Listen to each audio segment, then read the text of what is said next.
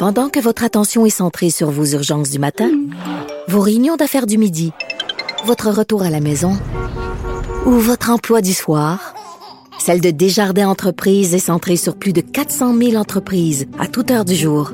Grâce à notre connaissance des secteurs d'activité et à notre accompagnement spécialisé, nous aidons les entrepreneurs à relever chaque défi pour qu'ils puissent rester centrés sur ce qui compte, le développement de leur entreprise. Ici Ricardo. Et Émilie, marchand d'IGA. On a envie de vous inspirer à bien manger. À moins de 5 la portion. Suffit de repérer les produits valeurs sûres et de les cuisiner avec une de nos recettes. Les valeurs sûres, c'est bien pensé, hein? Bien sûr! Détails sur IGA.net. Il analyse la politique, il sépare les faits des rumeurs.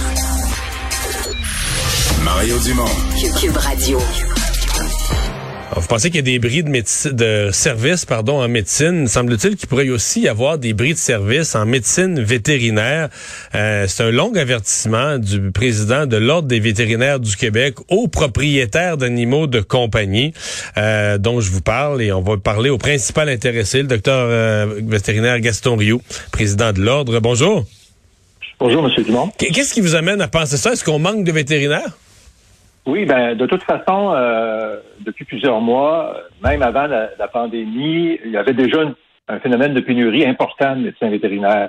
Ça a été accentué de façon importante par la pandémie parce que les vétérinaires ont dû adopter des mesures de biosécurité à l'intérieur de leur établissement, des infections, distanciation. Donc, ont diminué euh, le flux de régulier de leurs consultations.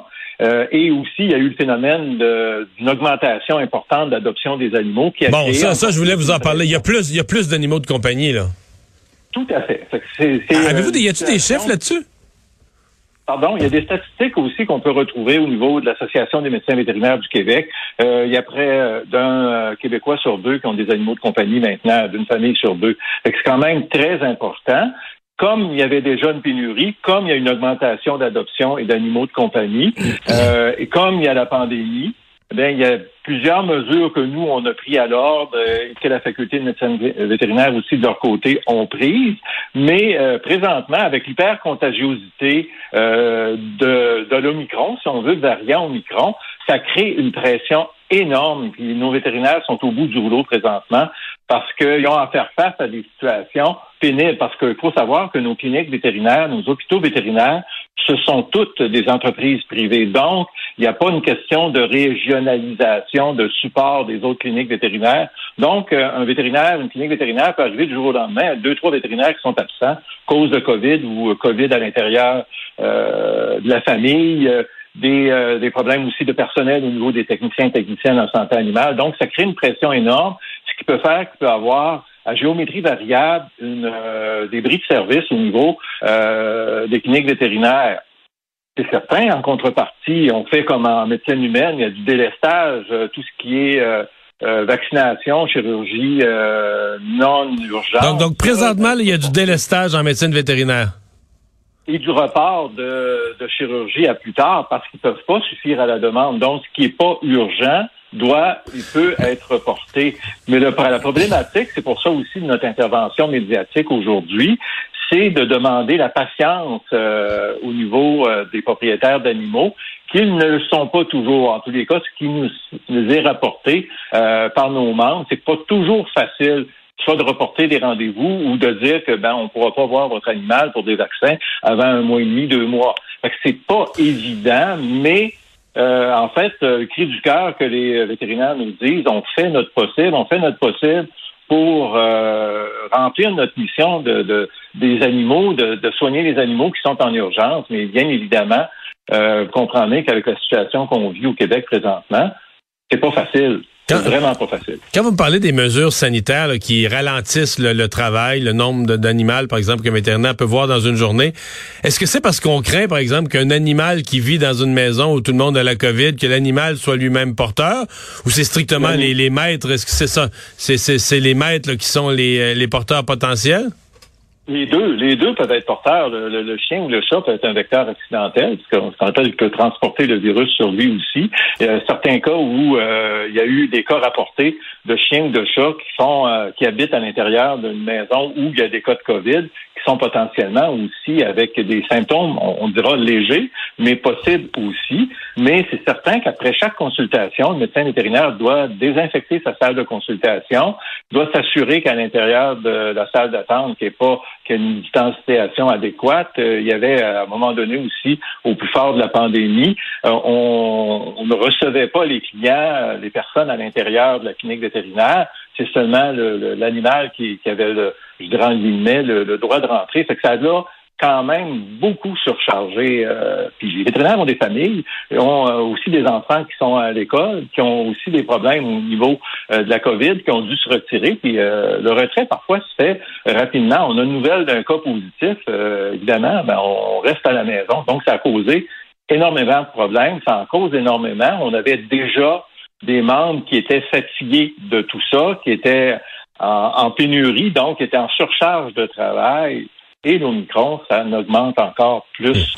Donc, c'est pour ça qu'on demande de part et d'autre de prendre les mesures, de faire attention à nos animaux, d'éviter d'aller dans des parcs à chiens, euh, de, de s'assurer le minimum de contact avec les autres animaux, évidemment, puis de consulter, entre autres, notre site web, on vous donne des conseils aussi, d'établir un lien de confiance avec un médecin vétérinaire pour adopter une stratégie. Si en cas d'urgence, euh, si euh, ma clinique vétérinaire ne peut pas m'assurer une clinique, un service d'urgence, est-ce que je peux aller à un autre endroit? Quel autre endroit vous me conseillez? Il y a tout ça qu'il faut prévenir, je pense, euh, aussi pour les propriétaires d'animaux de compagnie euh, dans les prochaines semaines. Euh, avez-vous des, normes ou un guide en matière de traitement des urgences? Parce que là, présentement, quand on parle aux hôpitaux, on comprend qu'il y a du délestage, tout ça, mais on continue de dire aux gens, écoutez, si vous avez une, une urgence urgente, faites un infarctus, il n'y a pas de problème, vous allez rentrer à l'hôpital, puis ça va être comme avant. Il y a des urgences qui sont traitées où le système de santé va les traiter de, la même façon qu'avant. Et c'est quoi les obligations en médecine vétérinaire par rapport qu'est-ce qu'on décrit comme un cas urgent, un animal qui se rend de la vie et la mort, qui aurait été frappé par un véhicule, peu importe. C'est quoi l'obligation du vétérinaire à toute heure du jour ou de la nuit par rapport à un animal qui est en, disons, en détresse ou sa vie est en jeu? Euh, c'est à départager par rapport aux centres de référence, euh, comme l'Université de Montréal, la Faculté de médecine vétérinaire, certains centres de référence aussi euh, qui sont sur l'île de Montréal, qui offrent ce, service-là. À partir du moment où on dit qu'une clinique vétérinaire ou un hôpital vétérinaire est ouvert 7 jours sur 7, 24 heures par jour, ils se doivent de respecter leurs obligations. Par contre, la loi, les règlements y a aussi euh, qu'on est réglementé, entre autres, par l'Office des professions, n'oblige pas un établissement vétérinaire quelconque à donner un service d'urgence 24 heures. Par contre, ce qui est euh, obligatoire, il faut que ces institutions vétérinaires-là, ces cliniques vétérinaires-là, nous disent, ben, moi, je ferme, exemple, à 20 heures, mais à partir de 20 heures, s'il y a des euh, euh, besoin en urgence, vous devez euh, communiquer ou vous référer à tel autre établissement vétérinaire. Donc, il faut qu'il y ait une communication précise, claire, pour que les, clients, les propriétaires d'animaux sachent où où s'adresser. C'est pas toujours simple, mais je pense que c'est important. C'est la communication.